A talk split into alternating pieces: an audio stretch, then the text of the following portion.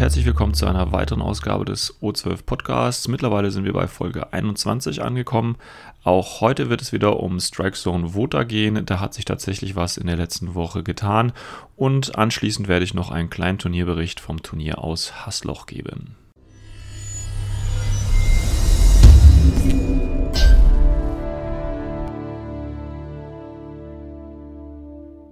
Strike Zone Wotan, die Online-Kampagne von Beasts of War und Corvus Belly ist immer noch in der ersten Woche. Das heißt, wir spielen immer noch die gleichen Missionen, die ich bereits in einer anderen Folge des Podcasts vorgestellt habe. Jetzt allerdings hat sich einiges getan. Und zwar will ich da gerade mal mit dem, ja, was heißt nicht mit dem wichtigsten, aber doch mit der ja, ältesten News schon fast anfangen. Und zwar ist es so, dass äh, ungefähr Mitte der letzten Woche ähm, tatsächlich Sygtier One, also also die Pano-Hochburg gefallen ist. Bedeutet in dem Fall, dass ähm, die Combined Army ganz kurz zwar nur, aber dennoch mehr äh, Siegpunkte quasi in diesem panozeanischen Sektor hatte und dementsprechend nominell natürlich ähm, den Sektor übernommen hatte.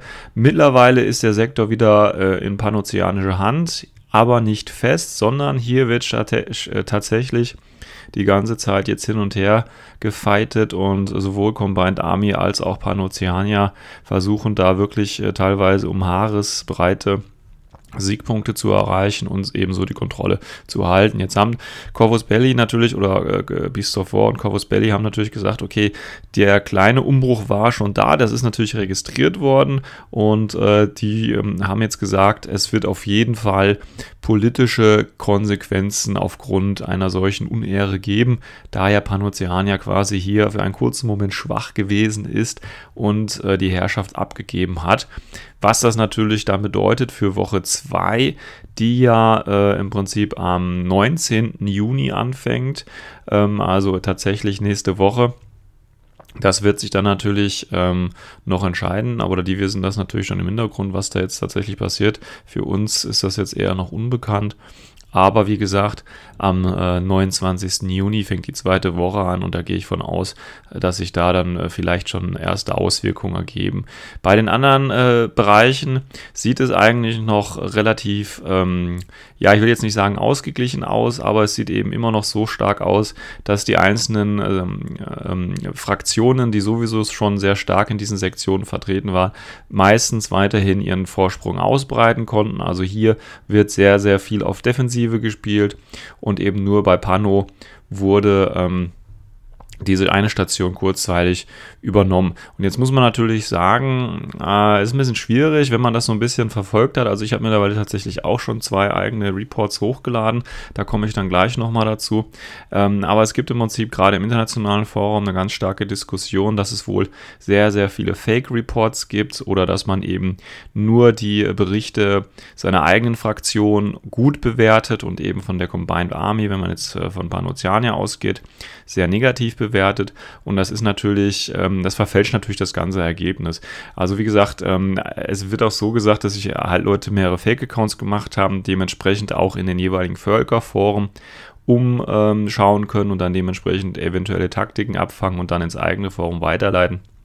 Und das ist natürlich nicht äh, Sinn der Sache. Also Wotan soll ja natürlich primär Spaß machen. Natürlich ist dieser kompetitive Charakter allein durch das Erobern der Sektoren und so weiter gegeben.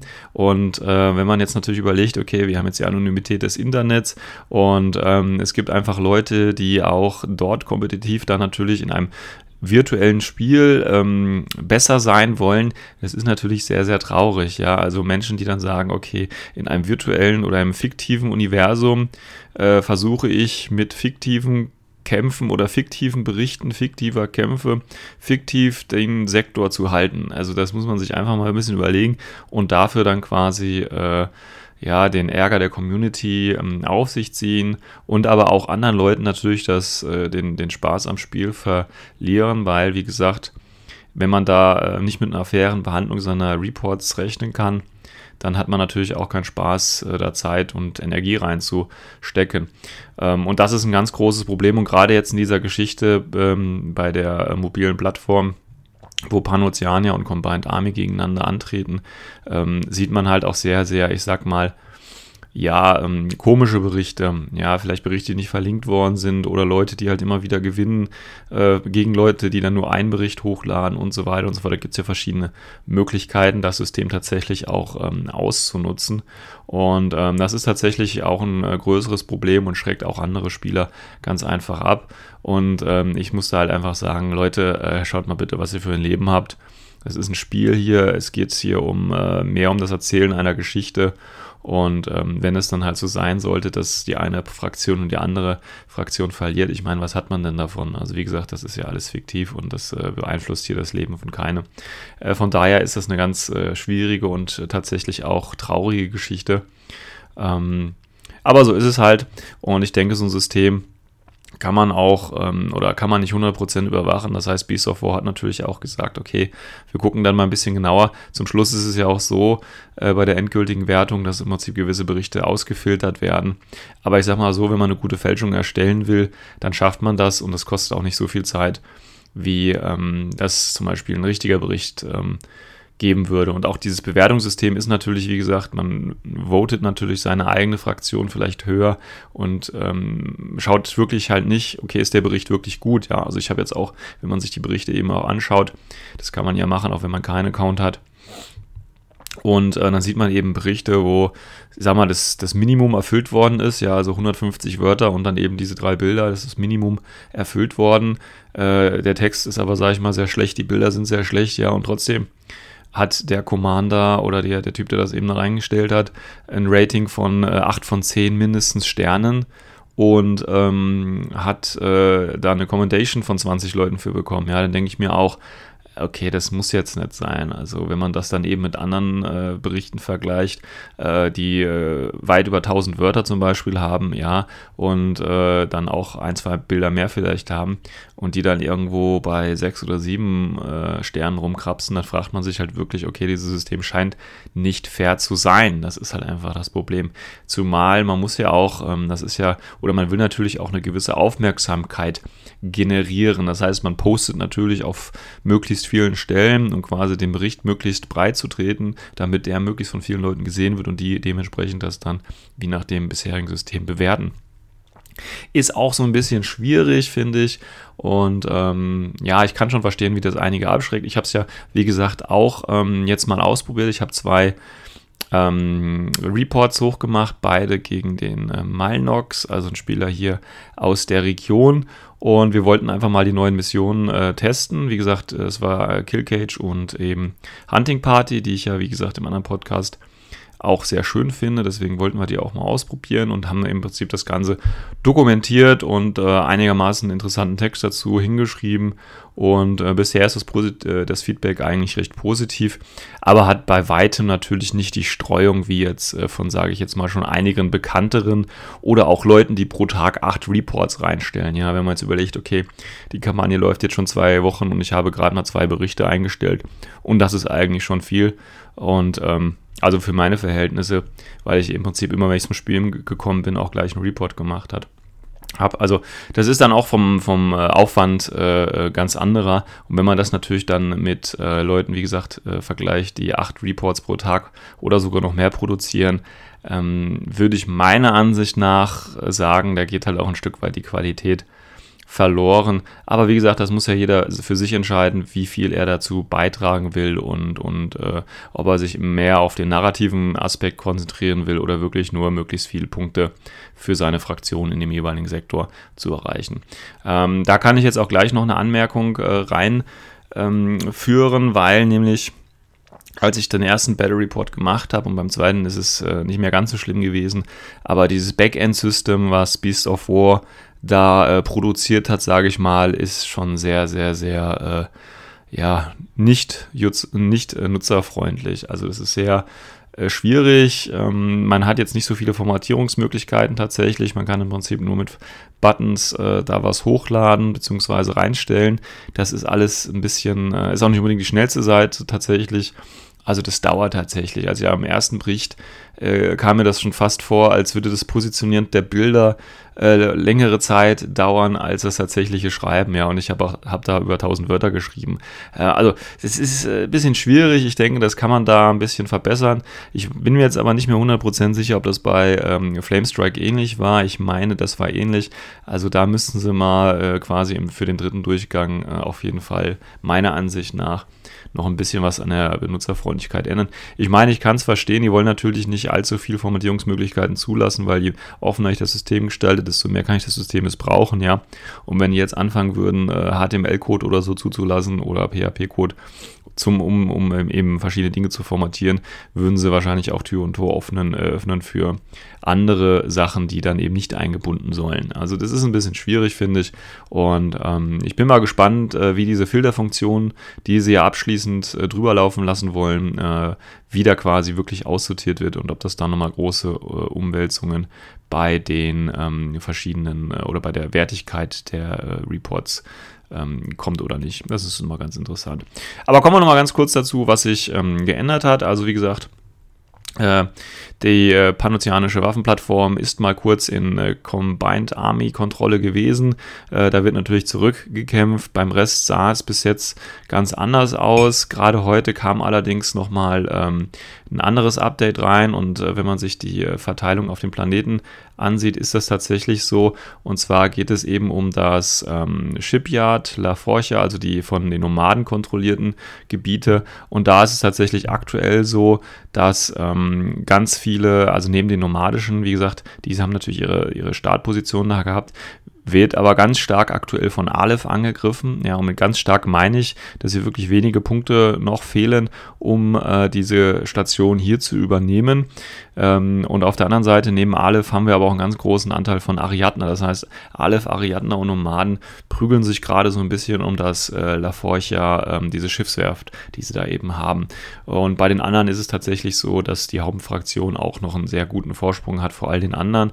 Also nachdem im Prinzip die panozeanische Waffenplattform kurzzeitig übernommen worden ist, beziehungsweise der Kampf immer noch da heiß ähm, am Brennen ist, äh, wird das La Forja gerade so ein bisschen äh, unter Beschuss genommen und sowohl Aleph und Ariadna scheint da tatsächlich den Nomaden ein bisschen näher kommen zu wollen und das nicht unbedingt auf eine amoröse Art und Weise.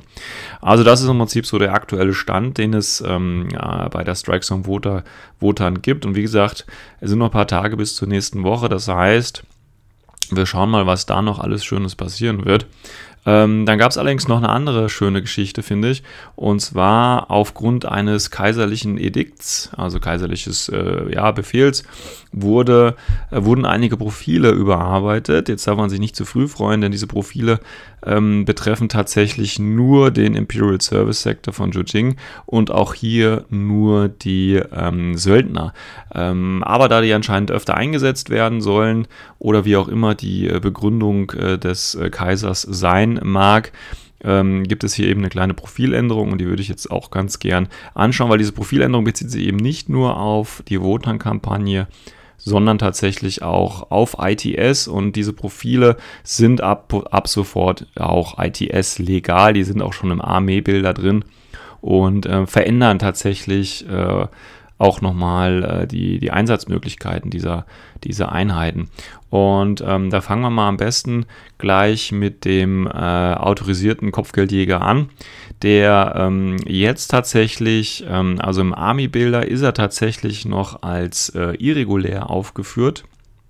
Laut der neuen Änderung ist er aber jetzt tatsächlich ähm, regulär. Ja, und das muss man überlegen, das sind eigentlich Söldner und Söldner haben eigentlich fast immer die Eigenschaft, dass sie eben irregulär sind, um eben zu zeigen, dass sie nicht mit der normalen Armee trainiert haben. Jetzt sind allerdings, weil ja ISS, ich meine, das kann man verstehen, ISS ist ja fast schon ein, ein Söldnersektor, also der geht ganz nah an Kabukalki dran. Auch hier werden nämlich äh, die äh, viele Söldner eingesetzt und dann kann man sich überlegen, okay, dann haben die vielleicht auch so ein bisschen Trainingseigenschaften mitgenommen. Also hier auf jeden Fall äh, wird vom der irreguläre Kopfgeldjäger zum regulären, bedeutet er äh, produziert diesen grünen Befehl, den eben jeder einsetzen kann. Von den Werten hat sich da im Prinzip nichts geändert, auch nichts von den ähm, Spezialeigenschaften. Der hat immer noch Booty Level 2 und eben Stealth. Jetzt hat sich allerdings ein bisschen was an den Kosten geändert. Also vorher hatten wir den, wir haben ja vier verschiedene Profile. Das erste Profil war eben der Kopfgeldjäger mit ganz normalem Kombigewehr für 0 SWC, der hat äh, als irreguläre Einheit kostet er 14 Punkte und als reguläre kostet er 2 Punkte. Jetzt könnte man überlegen, okay, Unterschied regulär, irregulär scheint also nur 2 Punkte zu sein. Dann haben wir den äh, Bounty Hunter, den Kopfgeldjäger mit Boarding Shotgun für 13 Punkte. Jetzt für 15 Punkte. Auch hier wieder ein Update von 2 Punkten. Dann haben wir den Bounty Hunter mit Scharfschützengewehr, zwei Breaker-Pistolen. Ähm, auch hier 0,5 SWC. Wer hat vorher 19 Punkte, jetzt eben 21 Punkte. Und als letztes das Spitfire-Modell äh, für eine SWC und 20 Punkte kostet jetzt eben äh, eine SWC und 22 Punkte.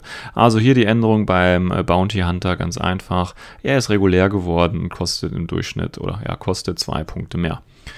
Das ist eigentlich ganz okay und äh, dadurch wird er vielleicht auch jetzt ein bisschen häufiger gespielt. Ich meine, Booty Level 2 kann eine nette Option sein, da kann man was Schönes aus den Kisten, äh, nicht aus den Kisten, aber eben auch von den Booty-Tabellen äh, fischen und Stealth ist, denke ich, auch immer eine schöne Geschichte.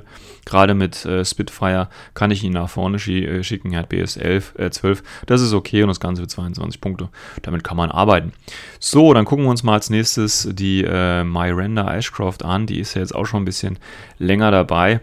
Und bei der Miranda ist es tatsächlich so, auch hier haben wir jetzt, äh, auch sie ist äh, regulär tatsächlich und ähm, hat jetzt eine Bewegung von, also das Profil auch hier, Bewegung 4-4, Close Combat 18 und dann BF 12, 10, 13, 1, 3, 1 ähm, Silhouette von 2 und eben Ava von 1. Das ist okay. Aber was mir gerade nochmal einfällt, ich glaube, ich habe es gerade vergessen und zwar war der Bounty Hunter Ava 2 und als regulär ist er tatsächlich nur noch mit Ava 1 vorhanden.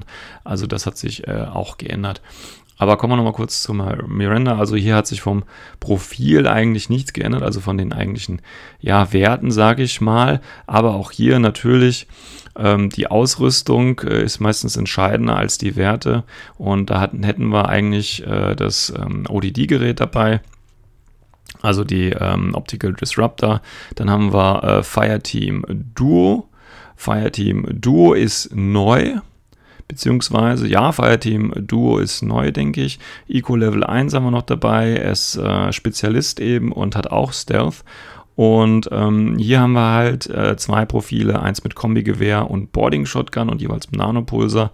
Und äh, für 24 Punkte und 23 Punkte, da hat sich tatsächlich äh, nicht so viel geändert. Aber für Strikes on Voter, so steht es auf jeden Fall im Armeebilder drin, ist es eben so, dass jetzt sie ein Duo-Team bilden kann und zwar aus Miranda Ashcraft und einem autorisierten Kopfgeldjäger. Und ähm, ja, also sie, es wird dann halt hier Hunting Party eben an, an Anspielung äh, an die Mission Hunting Party genannt und das Ganze eben als Fireteam Duo. Also auch hier ähm, Update eigentlich ganz nett, würde ich das hier mal behaupten. Und dann haben wir natürlich so ein All-Time Favorite von vielen ISS-Spielern, nämlich äh, der Lucian Sforza als registrierter Kopfgeldjäger. Auch hier hat sich tatsächlich ein bisschen was geändert. Also auch hier ein kleines Update. Auch hier wieder die ja, entscheidende Neuerung tatsächlich, dass er eben ähm, ja, dass er eben äh, regulär geworden ist. Das heißt, ähm, hier kann ich ihn jetzt als ganz normale Einheit, äh, ja, wenn man das so sagen möchte, spielen. Das ist auf jeden Fall schon mal äh, ein kleiner Vorteil. Darüber hinaus ähm, hat er natürlich auch noch einige andere Änderungen genommen. Auch hier, wenn wir uns das Profil mal wieder als erstes anschauen, ähm, scheint sich da tatsächlich nicht viel getan zu haben.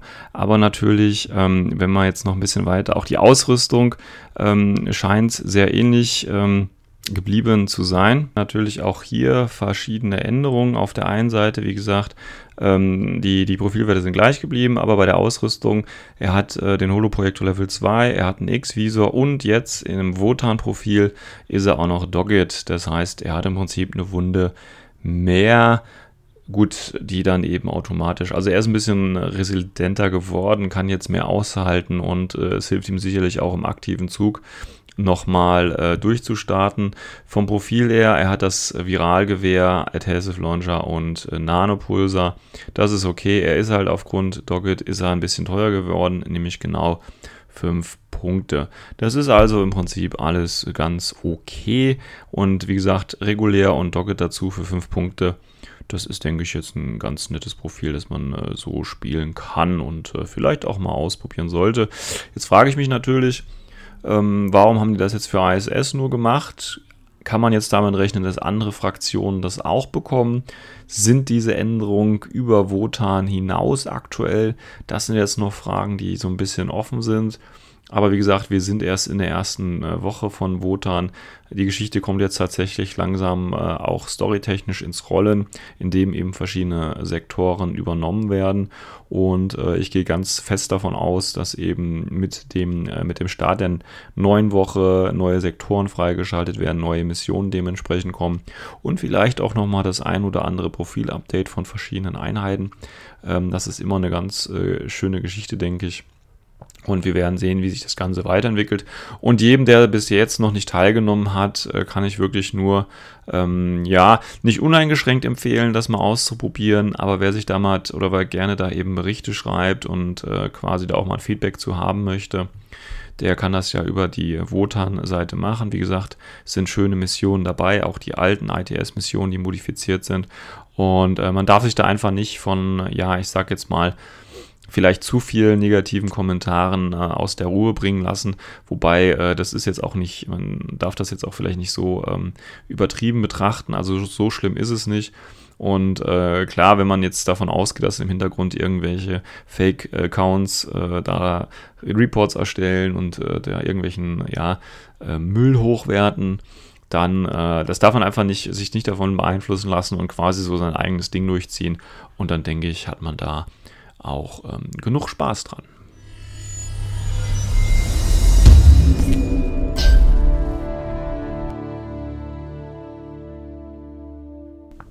So, im zweiten Teil des Podcasts, wie angekündigt, ein kleiner Turnierreport aus äh, Hasloch.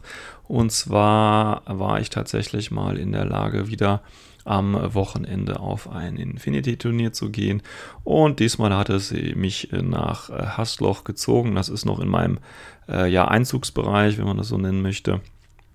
Und deswegen ähm, war da ein Turnier angesagt vom äh, Alpha, der äh, ja auch aus der Ecke Mannheim irgendwo da unten kommt. Und äh, deswegen habe ich mir das Ganze mal angetan. Ähm, das ganze Turnier war ein 300-Punkte-Turnier äh, ohne Kommando und äh, das Überraschende oder ja, das Interessante war, Limited Insertion bedeutet, ich habe nur eine Kampfgruppe zur Verfügung und dementsprechend meistens auch nur ähm, zehn Befehle. Ähm, gleich noch eine Anmerkung oder kurz eine Anmerkung, weil äh, ich habe es tatsächlich auch vergessen und zwar äh, für jeden, der Limited Insertion spielen möchte, dran denken, der Einsatz von Command Token in der Form, dass ich dem Gegner am Anfang zwei Befehle klaue, ist nicht möglich. Das heißt, das wäre ja auch ein bisschen, ähm, ja, ich sage nicht unfair, aber dann hätte man eben nur acht Befehle. Ich sage mal so, ich finde es persönlich nicht unfair, weil äh, die meisten Leute wissen das ja mittlerweile. Ich spiele gerne zehn Befehle und deswegen äh, bin ich das äh, gewohnt, auch in der ersten Runde auch nur mal mit acht Befehlen zu starten. Und ja, liebe Thor, Hakislam und Ariadna-Spieler, auch mit acht Befehlen in der ersten Runde, beziehungsweise zehn Befehlen insgesamt, kann man Spiele gewinnen. Ich erinnere noch gerne an die alten Zeiten. Da gab es nämlich nur 10 Befehle, weil die Figuren auch schon vom Profil so teuer waren, dass man meistens nicht mehr als 10 Befehle äh, kriegen konnte. Also, ja, die Veteranen erinnern sich noch, damals war das sowieso schon immer so gewesen und von daher, äh, ja, also, ich äh, bleib, bin einfach in der Zeit stehen geblieben und spiele dieses Format noch weiter. Also, wir waren in Hasloch, beziehungsweise ich, ja, und natürlich die anderen Spieler waren in Hasloch. Und zwar beim äh, Tabletop Club Ad Ama. Und äh, gleich vorneweg eine schöne Geschichte. Es liegt da wohl irgendwo so ein bisschen im Industriegebiet, wenn ich das äh, richtig verstanden habe. Ein bisschen, äh, ja, ich sage jetzt nicht weit ab ist auch eigentlich ganz gut zu finden. Also äh, Navi bringt einen sicher hin. Ähm, und äh, die haben da äh, in so einem Gebäude quasi im Keller haben die so einen Clubraum. Äh, ist alles schön geräumig. Ähm, auch äh, die Tische sind groß genug, also dass man auch links und rechts das ablegen kann. Stühle, alles super. Es ist schön kühl im Sommer, weil an dem Tag war es richtig warm. Aber trotzdem haben wir unten im Keller nicht so viel davon gemerkt. Das war super. Ähm, und dann sind die auch noch ganz gut mit Getränken. Also die haben da auch Kühlschränke stehen, kleine Süßigkeiten und so weiter. Sind da auch im Angebot. Angebot, sanitären Anlagen, alles super. Parkplätze gab es auch genug. Also wie gesagt, von der Örtlichkeit und so weiter war das schon mal alles top. Ähm, und ich habe es auch fast pünktlich, oder nee, ich war glaube ich fünf Minuten vor Beginn da. War aber nicht so schlimm, weil sich der äh, Anfang sowieso ein bisschen nach hinten gezogen hat. Also äh, bevor ich es vergesse, auch hier nochmal Dank an die Orga, dass das alles so super geklappt hat an den Alpha. Ja, wie gesagt, Limited Insertion 300 Punkte ohne Spec-Op und die Missionen waren Frontline, Show of Force und Decapitation. Äh, Nochmal kurz als Erinnerung, Frontline am Ende des Spiels werden eben die Sektoren oder müssen die Sektoren gehalten werden. Es gibt drei Stück ähm, in der Mittellinie oder 4 Inch von der jeweiligen Seite der Mittellinie, dann eben äh, einen eigenen Sektor und dem meinem Gegner. Bei Show of Force, auch hier muss ich äh, so eine Antenne halten. Wenn ich einen Tag habe, äh, kriege ich, äh, glaube ich, da nochmal drei extra Punkte. Und da gibt es so Panoplies, wo ich was rausklauen kann. Wenn ich da mehr habe, kriege ich Punkte und so weiter und so fort. Äh, also auch jetzt nichts Außergewöhnliches, außer dass man, wenn man einen Tag hat, halt einen Vorteil hat. Und dann natürlich den Klassiker Decapitation. Ja, mehr, mehr Spezies ausschalten vom Gegner, mehr äh, Missionspunkte töten, äh, mehr Spezies töten, äh, mehr Leutnants töten und so weiter und so fort. Ist ja jetzt auch schon bekannt. Ja, ähm, 24 Plätze wären sogar verfügbar gewesen. Leider, leider sind es zum Schluss ähm, nur 8 geworden. Das ist natürlich ein bisschen schade, gerade für die Leute, die eben ein bisschen weiter herkommen. Aber da kann die Orga ja im Prinzip auch nichts dran ändern. Ähm, aber es wäre halt schön gewesen, weil wie gesagt, ich kann, kann das dann nur empfehlen. Äh, beim nächsten Mal, äh, Leute, kommt auf jeden Fall ähm, öfter dahin. Ja, um die Spannung äh, gleich wegzunehmen. Äh, ich habe tatsächlich äh, das Turnier gewonnen, was äh, mir sehr, sehr viel Freude natürlich bereitet, besonders äh, wegen des dritten Spiels. Äh, da komme ich gleich nochmal drauf zu. Aber das war ein sehr erfolgreicher Tag für mich, sage ich jetzt einfach mal. Ich hatte als Liste dabei, weil wie gesagt, es ging ja bei Show of Force auch darum, ähm, ja, einen Tag dabei zu haben. Deswegen habe ich mir gedacht, ja, einen Text solltest du schon dabei haben. Aber ich habe mir auch gedacht, ja, zwei Tags wären besser. Und deswegen habe ich einmal den Ulan eingepackt und einmal den Squallow eingepackt. Und da natürlich, weil wir Limited Insertion haben, äh, ist der Squallow natürlich auch Leutnant. Dann habe ich nämlich erstens den äh, Lieutenant-Befehl, den kann ich dann auch schön aktiv, nämlich für den Squallow einsetzen. Und auf der anderen Seite ähm, habe ich bei Decapitation auch einen Leutnant, der eventuell mal was aushalten kann, mal abgesehen von äh, ja, Monowaffen oder ähnliches. Aber dann hat man halt Pech und sonst bin ich eigentlich mit einem 3 äh, Strukturpunkte Lutent äh, ganz gut aufgestellt, denke ich da. Ja, dann natürlich der Klassiker. Garuda war natürlich dabei. Dann hatte ich noch einen Fünferlink äh, aus äh, Fusis dabei. Die allerdings alle in der Grundvariante, also 10 Punkte bis auf einer, der war auch mit dem Flashpuls aus gerüstet. Das waren im Prinzip einfach nur die Befehlsgeber. Und dann hatte ich noch einen Auxilia mit dementsprechenden Auxpot dabei. Also ein Flamer habe ich halt einfach immer dabei. Ähm, egal gegen wen, egal gegen was, ist meistens sehr, sehr hilfreich. Äh, sieht man auch im zweiten Spiel, wenn ich gleich dazu komme, dass es genauso war. Und dann habe ich tatsächlich nochmal den Switch dabei. Ich spiele in letzter Zeit Switch ganz häufig. Ähm, ist ein günstiger Killer-Hacker für 14 Punkte. Gut, er ist irregulär, aber ich sag mal so, ich habe eh immer genug Command-Token und kann äh, jede Runde einfach den Command-Token ausgeben, um den Befehl umzuwandeln. Und dann passt das. Und ich habe im Prinzip einen schönen ähm, Hacker dabei, der eben auch mit äh, aus der Tarnung, sage ich jetzt einfach mal aus dem Holoprojektor-Status, äh, ja auch den Surprise kriegt, wenn er jemanden hackt. Das ist also auch eine ganz schicke Geschichte. Ja, das war meine Armee. Wie gesagt, 10 Befehle, kurz und knackig, äh, zwei Tags und äh, damit rechnen die meisten halt einfach nicht auf dieser Punktegröße. Gut, erstes Spiel, wie gesagt, Frontline. Und im ersten Spiel gegen Frontline habe ich gegen äh, Burp gespielt. Und das Schöne war, Er hat auch Neoterra gespielt. Seine Liste, ich kriege es natürlich jetzt nicht mehr 100% zusammen, aber es war auf jeden Fall eine Aquila-Garde dabei mit Multigewehr. Das war sein Leutner, wenn ich mich richt, äh, richtig dran erinnere. Dann hat er einen Fünferling von äh, Fusis dabei, da war äh, ein HMG dabei, da war ein Missile Launcher dabei, da war auch ein Medic dabei, vielleicht war auch ein, äh, ein äh, wie heißt es, ein Hacker oder auch ein Forward Observer dabei, da bin ich mir jetzt nicht mehr sicher. Dann hat er noch einen ominösen Tarnmarker dabei gehabt, der sich später als äh, Schweizer Garde mit HMG rausgestellt hat. Äh, persönlich, wie gesagt, habe ich die noch nicht gespielt. Ich spiele ja immer mit Multigewehr und Assault Rifle. Und dann hat er tatsächlich auch noch einen Hexer mit Hacking-Device, nicht mit Killer-Hacking-Device, sondern mit normalen Hacking-Device dabei gehabt. Und ein Locust hat er auch dabei gehabt. Und von dem bin ich nicht wirklich überzeugt. Und ähm, ja, hat sich in dem Spiel auch wieder als, ja, ja, ich sag jetzt mal, die Flasche hing herausgestellt, aber doch so, wie man es eben vom Locust erwartet, beziehungsweise deckt sich mit den Erfahrungen, die ich gemacht habe. Ja, die Spielzüge jetzt im Einzelnen zusammenzukriegen, das wird für mich ein bisschen schwierig. Ich habe leider keine ähm, Notizen äh, mir gemacht. Also auch wenn man das mal so mit dem Wotan-Spielbericht vergleicht, ist es tatsächlich so, dass ich beim Wotan-Spielbericht mir im Prinzip äh, alles äh, aufschreibe, was mit jedem Befehl passiert und das dann später eben zusammenwerfe. Und das kostet einfach ein Turnier, wo man eben, ähm, sag ich mal, nur eine Stunde pro Spiel hat wird schon ein bisschen enger, das eben äh, da konzentriert durchzuziehen und ist dann auch eben anstrengender, als es sowieso schon ist. Ähm, ich versuche es mal grob zusammenzukriegen. Also ich sag mal so, einige Highlights war natürlich, dass er völlig überrascht war von meinem äh, zweiten Tag, den ich dann aufgestellt habe. Und äh, also klassische Aktionen waren halt eben, also sein Lokus zum Beispiel, den habe ich halt äh, ganz einfach äh, mit zwei Befehlen und dem AUX-Bot ausgeschaltet. Ich meine, der Locust hat ODD. Da schieße ich natürlich eigentlich nicht mit was Normalen drauf, sondern lege einfach schön die Flammenschablone auf. Das hat auch wunderbar funktioniert und später habe ich dann auch seinen Hexer-Hacker genau mit dem gleichen AUX-Bot äh, kaputt gemacht. Also die Reichweite einfach mit 6,4 und der großen Flammenschablone, das darf man nicht unterschätzen. Und ähm, ich muss ja nur treffen und dann ist ja schon ODD bzw. TO auf Mimetism reduziert. Und danach wird es auch für normale Truppen einfacher, sollte der Flamer eben nicht ausreichen. Ja. Deswegen bin ich halt vom Flokus, wie gesagt, nicht überzeugt. Man infiltriert, bedeutet, man ist nah am Gegner dran und das bedeutet eben, man ist auch nah an irgendwelchen Flammenwerfern dran. Immer ein bisschen schwierig, finde ich.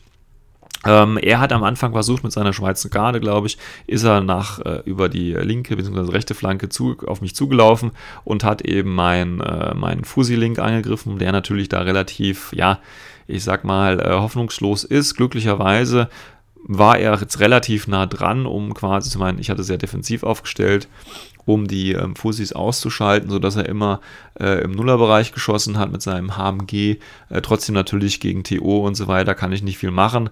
Ähm, aber es ist meistens, da ich ja plus 3 kriege, sowieso besser als schießen. Also ist ein bisschen schwierig, und plus 3 auf das Link, dann schieße ich immer noch auf die 12 ja, und weiche eben auf die 10 oder so aus. Also muss ich im Prinzip mit einer 10%igen höheren Chance da schießen. Ja, das war aber nicht das Entscheidende, sondern das Entscheidende war, dass die Fussis eigentlich sehr gut gerüstet haben, sodass im Prinzip auch das sein erster Zug schon gewesen ist, äh, die Fussis vom Feld zu kratzen. Ich glaube, drei hat er mir rausgenommen.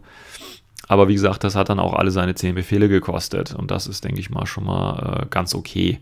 Ähm, ja, danach bin ich halt dran gewesen. Jetzt, wie gesagt, mit dem reduzierten Befehlspool, aber auch mit dem reduzierten Befehlspool habe ich seinen Locust ausschalten können. Und mein äh, Squallow war es, glaube ich, oder mein Ulan, einer von beiden, hat dann nochmal seinen Missile Launcher aus dem Link äh, rausgeschossen. Und ich glaube, das war es dann auch schon von meiner Seite aus. War also jetzt auch nicht so pralle. Wie gesagt, ähm, es ging ja darum, die verschiedenen ähm, Sektoren zu halten am Ende des Spiels. Deswegen kann man sich ja da ein bisschen Zeit lassen mit den, mit den Missionszielen. Ja, im zweiten Zug äh, ging es ein bisschen äh, weiter nach vorne. Er hat äh, im Prinzip wieder das gleiche äh, probiert. Äh, auch wieder hier mit mäßigem Erfolg. Ähm, ganz zum Schluss ähm, habe ich das dann äh, ein bisschen anders gemacht. Also er hatte tatsächlich, er ist dann noch äh, im dritten Spielzug mit seiner Aquila-Garde nach vorne gelaufen. Die Schweizer Garde stand auch noch da, war also alles okay und er hat eben probiert, die Sektoren so zu halten. Also so viel haben wir uns gar nicht getötet tatsächlich. Ich bin dann noch mit der Garuda äh, eben runtergekommen, ich glaube im zweiten Spielzug und habe ihm dann noch ein bisschen äh, einen aus dem Link-Team rausgenommen und so weiter und so fort. Ähm, also wie gesagt, das war jetzt nicht wirklich viel Entscheidendes. Er hat äh, da tatsächlich sein Hexer-Hacker war in TO aufgestellt und ähm, hat äh, mein, mein Garuda, als er runtergekommen ist, beziehungsweise sich dahin bewegt hat, äh, gehackt. Und glücklicherweise habe ich den BTS-Wurf äh, bestanden. Ähm, war also ganz okay und dann konnte ich eben, wie gesagt, mit dem Auxilia äh, ihn da wegflamen. Das war alles ganz okay. Und zum Schluss, ich meine, wie gesagt, die, die Schweizer Garde und die Aquila Garde kosten Punkte. Damit lassen sich natürlich auch super die äh, Sektoren halten. Aber wie gesagt, ich hatte halt die beiden Tags dabei und die kosten beide jeweils mehr als äh, die beiden Modelle, sodass ich einfach äh, meine schweren Einheiten da reingestellt habe und damit hatte ich dann dementsprechend äh, alle drei Sektoren, hatte als Classified noch Secure HVT gemacht sodass ich schlussendlich tatsächlich äh, mit ähm, 10 Punkten aus der Geschichte gekommen bin. Aber war ein schönes Spiel, gerade weil ich dann auch mal die Gelegenheit hatte, gegen Neoterra zu spielen und eben auch gegen einen Neoterra, wie ich es nicht spielen würde. Wie gesagt, Schweizer Garde mit HMG oder die Aquila Garde mit Multigewehr als Leutnant. Ja, das sind immer so ähm, Geschichten, da muss man eben schauen, äh, was einem da liegt und äh, mein Stil wäre es jetzt nicht. Aber das ist ja das Schöne, ein, äh, ein Sektor äh, kann man eben auch auf unterschiedlichen Arten und Weisen äh, spielen. Ja, also, hat schon mal ganz gut angefangen, würde ich mal so äh, betiteln. Im äh, zweiten Spiel dann äh, Show of Force gegen Taugenichts. Der hatte seine Steel Phalanx dabei. Und äh, ja, er hat sich gleich am Anfang des Spiels schon äh, versucht rauszureden, indem er immer gesagt hat, dass er mit dieser Liste noch nie gespielt hat. Ja, aber ist ja völlig okay. Ja, was hat er dabei? Ja, er hatte Ajax dabei, Phoenix, Myrmidon, Myrmidon Officer in einem Link.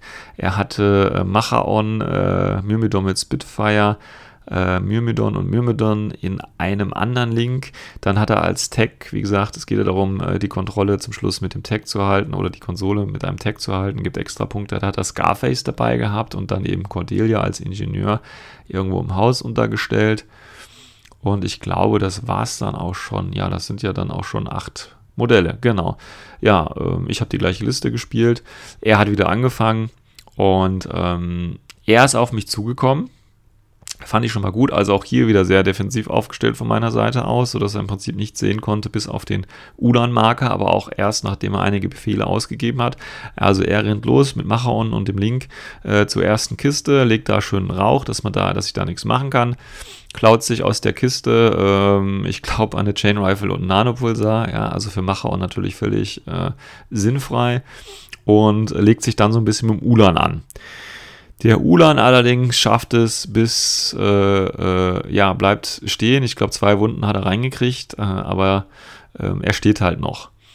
Und das Gute war, und das ist ihm dann tatsächlich auch selber aufgefallen, äh, ja, jetzt steht er vor meiner Aufstellungszone, vor meinem Flamerbot und hat keine Befehle mehr.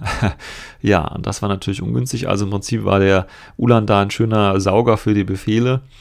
Und so hat er sich halt äh, defensiv oder hat er sich halt da noch hingestellt und das war im Prinzip sein Zug. Und ich habe natürlich das gemacht, was ich machen wollte.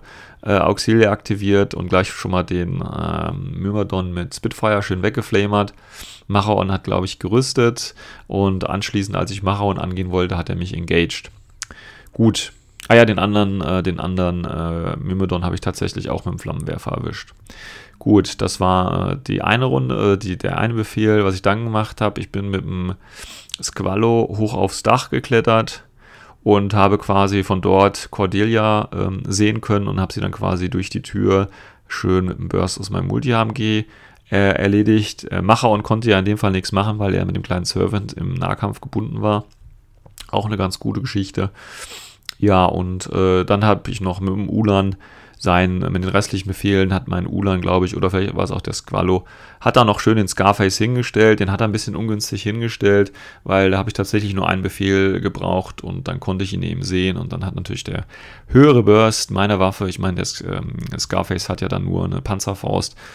Und äh, klar, wenn er trifft, ist es gut, aber äh, Pan-O schießt ja ähm, selbst auf die Entfernung mit Deckung, äh, schieße ich ja dann immer noch auf die 15 oder 18 und äh, das kann halt sehr ungemütlich werden einfach. Besonders mit einem Burst von 4.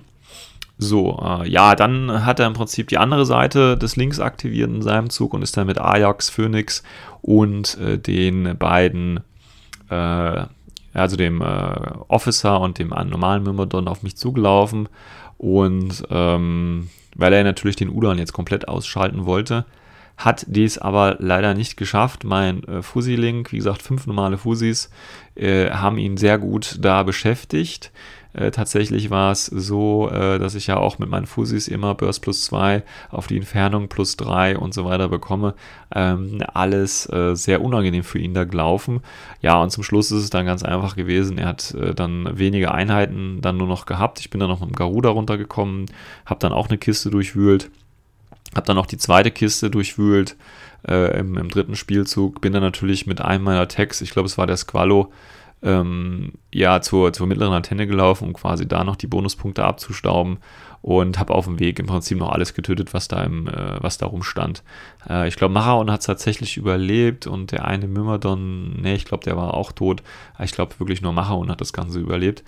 Auch Ajax, äh, Phoenix und so weiter, die sind alle vom, vom Squallow-Leutnant äh, und von den Fusis äh, nach äh, panozeanischer äh, Art und Weise filetiert worden. Also das war ganz okay.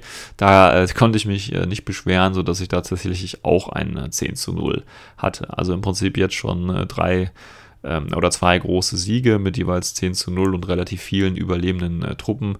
Ähm, das ist äh, schon ordentlich und dann muss man halt nur noch das dritte Spiel überleben. Und da war es im dritten Spiel tatsächlich so, dass mir, ich glaube, ein Unentschieden gereicht hätte, weil ich glaube, ich bin der Einzige gewesen, der große Siege eingefahren hat. Also ein Unentschieden hätte mir gereicht und ich hätte das Turnier gewonnen. So, da musste ich jetzt im dritten Spiel gegen äh, Tristan 228 ran. Äh, mit seiner Bakonin-Truppe. Und ja, gut, da hätte ich gesagt, okay, ein Unentschieden nehme ich, ne? aber selbst dann, selbst das wird wahrscheinlich nicht ganz einfach werden. Wie gesagt, Mission was, äh, war Decapitation. Und, äh, aber es kam tatsächlich anders, äh, als ich gedacht hatte. Ähm, er hatte ungefähr gespielt, er hatte einen normalen Ingenieur dabei, er hatte die Smart Missile Launcher Drohne dabei, er hatte ähm, einen Helferbot für ähm, die Heilerin dabei, da hat er eine Reverend Healerin gehabt, irgendwo noch. Ähm, dann hat er als Lieutenant äh, diesen äh, Super Duper Hacker genommen. Ich weiß gerade nicht, wie sie heißt, aber die mit Hacking Device Plus, die hat er auf dem Dach Prone hingelegt in der Ecke.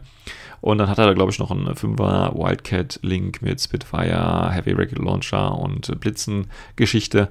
Und dann hat er, glaube ich, noch einen Zero mit ADHL oder irgendwie sowas noch gehabt. Genau. Ja, das war also seine ähm, Liste, die er dabei gehabt hat. Und ähm, darauf durfte ich mich jetzt einstellen. Und ja, zum Spiel selber tatsächlich ähm, kann man jetzt gar nicht so viel sagen. Ich fand äh, so als Manöverkritik vielleicht, dass er seine, sowohl die Reverend Healerin als auch äh, sein Lieutenant äh, nicht gut hingestellt hatte, weil ich die mit wenigen Befehlen tatsächlich ausschalten konnte. Und ähm, aber sagen wir auch so, er konnte auch nichts anderes machen, weil ich tatsächlich sehr, sehr viele Crits gewürfelt habe. Also es war, es war ein Schlachtfest. Ähm, er konnte effektiv nichts machen.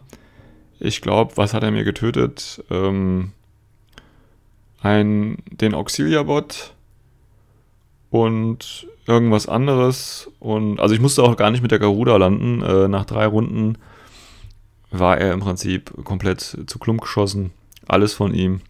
Oder er hatte, glaube ich, noch seinen, äh, seinen Engineer oben auf dem Dach äh, stehen und der Rest ist einfach gestorben. Die ersten beiden Würfe waren schon Krits von mir und so ging das im Prinzip äh, äh weiter. Also ich sag mal mindestens jeder, ja, ich will jetzt nicht übertreiben, aber sagen wir mal, jeder fünfte Wurf war auf jeden Fall ein Crit von mir. Und das ist natürlich, also da kann man halt nichts gegen machen.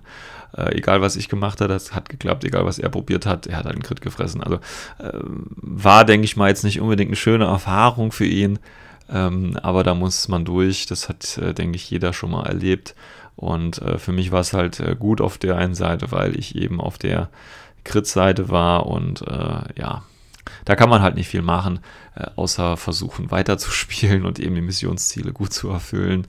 Ähm, ja, und dementsprechend habe ich halt auch, weil er da relativ chancenlos war, aufgrund der Würfelergebnisse, auch hier habe ich dann ein 10 zu 0 tatsächlich gekriegt und bin dann dementsprechend äh, als Sieger äh, mit Abstand aus äh, dem Turniertag gekommen. Ja, also mh, auch hier mal wieder was Neues äh, ausprobiert. Wie gesagt, zwei Tags, Limited Insertion, einfach mal was ausprobieren. Hat eigentlich ganz gut funktioniert. In verschiedenen Dingen muss man natürlich nochmal überlegen und dran schrauben, aber prinzipiell äh, auch das kann man spielen. Und wie gesagt, die meisten waren ja, oder meine Gegenüber waren ja auch überrascht und äh, wussten natürlich dann auch vielleicht nicht, wie sie damit unbedingt umgehen sollen. Und natürlich muss man sich da, wie das der Burpee auch im ersten Spiel gemacht hat, auf den Befehlspool konzentrieren und versuchen, den zu reduzieren. Ähm, wenn man natürlich dann einigermaßen defensiv aufgestellt ist, dann dauert das natürlich auch, bei Limited Insertion hat man nur Zielbefehle, äh, ein bisschen länger eben, kostet also Befehle und äh, dann, wenn man dann halt im Tag durchschnittlich würfelt und gerade zwei noch davon hat, äh, dann ist es ziemlich schwierig für den Gegner da äh, Kontermethoden zu finden.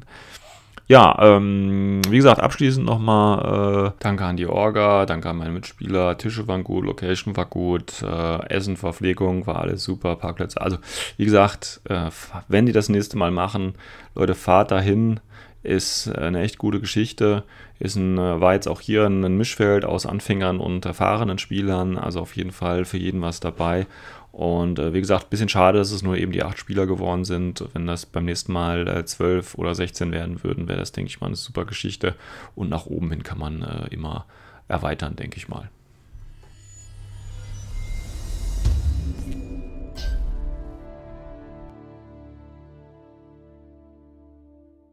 So, dann sind wir auch mit Folge 21 durch. Ich äh, hoffe, ich konnte euch wieder ein bisschen unterhalten. Wenn ihr Fragen, Anregungen, äh, Kritik habt, äh, wenn ihr bei der Wotan-Kampagne weit mitspielen äh, wollt und nicht wisst, was ihr oder wie ihr es machen sollt, meldet euch einfach über die üblichen Kanäle. Ansonsten wünsche ich euch noch einen schönen Abend und äh, ich hoffe, wir hören uns äh, nächste Woche. Bis dahin, euer Sven.